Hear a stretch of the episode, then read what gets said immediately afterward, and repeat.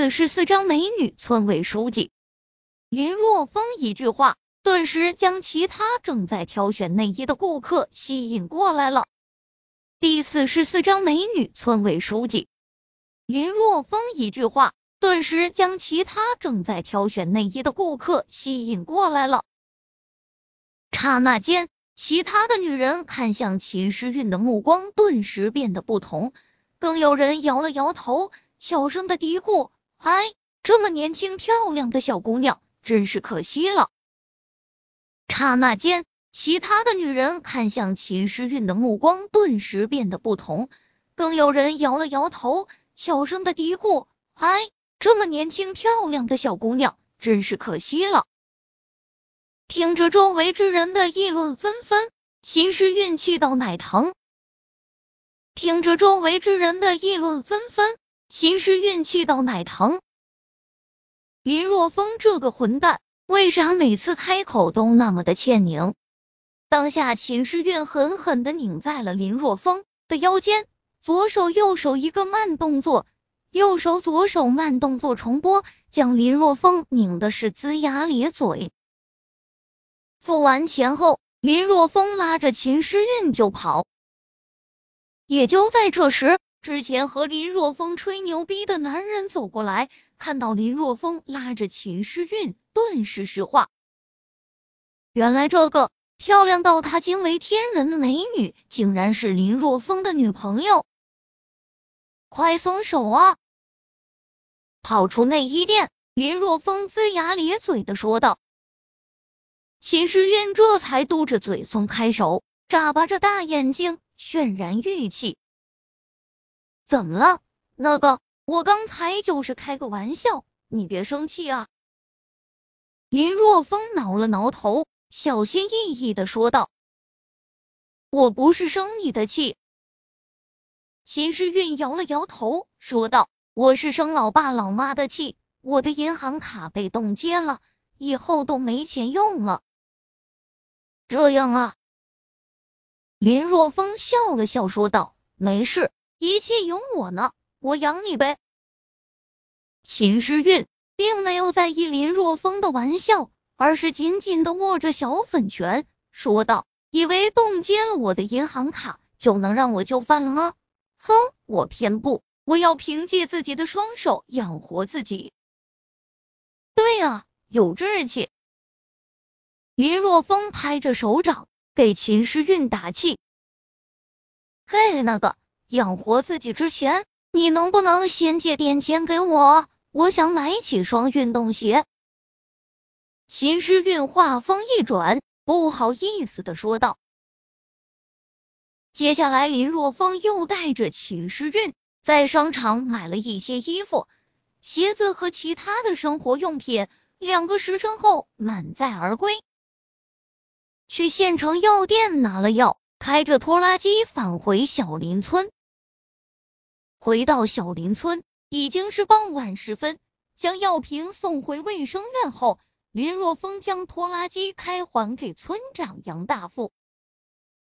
村长，明天通知村民在村委会集合，我有一条可以让村民赚些外快的门路。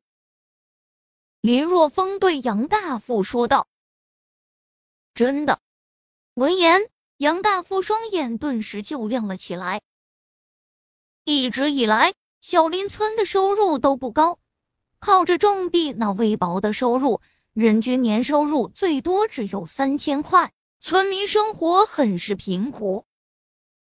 如此低廉的收入，也是小林村大部分男人都外出打工的最主要原因。青壮丁都出去打工了，留下小林村中都是一些妇孺老幼。而且不在耕种季节时，村民大多无所事事。如果能给村民谋取外快的收入，那再好不过了。当然是真的，村长，我就算再混蛋，也不敢拿这种事情来忽悠乡亲们呐。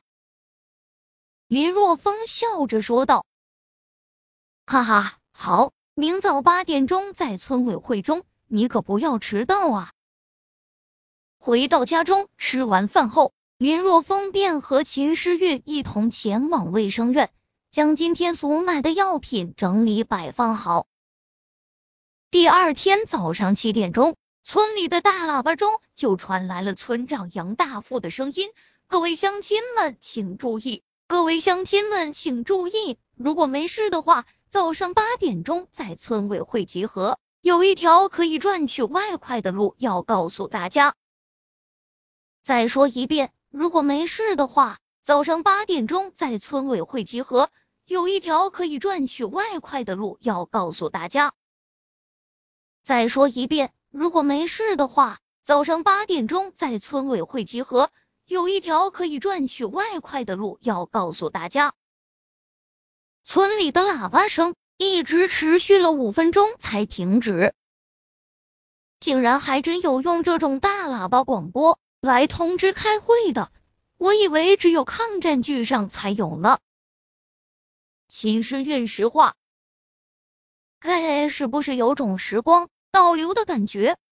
林若风笑着说道：“是啊，时光倒流。”秦诗韵点了点头，随后有些不好意思的说道：“刚才说什么赚外快？要不，要不我们也去吧。”我现在正缺钱。闻言，林若风揉了揉鼻子，说道：“其实是我让村长发布广播的，我要让乡亲们给我采药，炼制丰胸乳膏。啊，那你告诉我要采哪些药，我也去采药，用药还钱。”秦诗韵说道：“还什么钱啊？我都说了，我养你啊。”林若风揉了揉鼻子，笑呵呵的开口：“哼，我不要。”秦诗韵摇了摇头：“什么养我养我，好难听。”早上还未到八点，但是村委会中前方的一片水泥地上已经站满了村民，而在最前方，除了村长杨大富外，还站着一名绝美的女子。女子二十三。四岁的样子，身材高挑，如水的秀发盘成一个精致的发髻，天鹅颈项修长，五官精致，白皙的脸蛋上有些冷。上身一件白色的 T 恤，下身一件蓝色的牛仔裤，如此简单的穿着，但是依然无法掩盖女子那曼妙的身材。这名美女正是前几日刚。来到小林村的村委书记夏子音，杨村长，到底是什么回事？夏子音皱着眉头问道。这几日他一直在村中查看，对于小林村的一切已经有了一个大致的了解。给他印象最深的就是贫穷落后，这里的人均年收入三千左右，平均到天。每天十块钱不到，实在太少了。最基础的设施方面，电网没有全覆盖，电力不稳，连他带来的笔记本电脑都无法正常使用。此外，饮水系统问题也很大，自来水站处于半瘫痪状态，水质也有很大的问题，根本就不适合饮用。所以村民都是用的河水，但长期的饮用河水。也带来了一系列的问题。首先，就会村民容易生病，特别是小孩子。小孩子容易生病，由此又衍生出另一个问题，那就是医疗卫生的不完善，没有适合小儿专用的药物，甚至于村子中都没有一名医生。虽然村子中来了一名支教的女大学生，不过听说是一名女生。他不认为一名还未从学校毕业的女大学生能支撑起一个村子的医疗救助，就更不要说村子中近乎瘫痪的道路了。只要下一场雨，到处都是泥泞，想出门都很困难。夏子音越想越是头疼，这个村子中存在了太多太多的问题。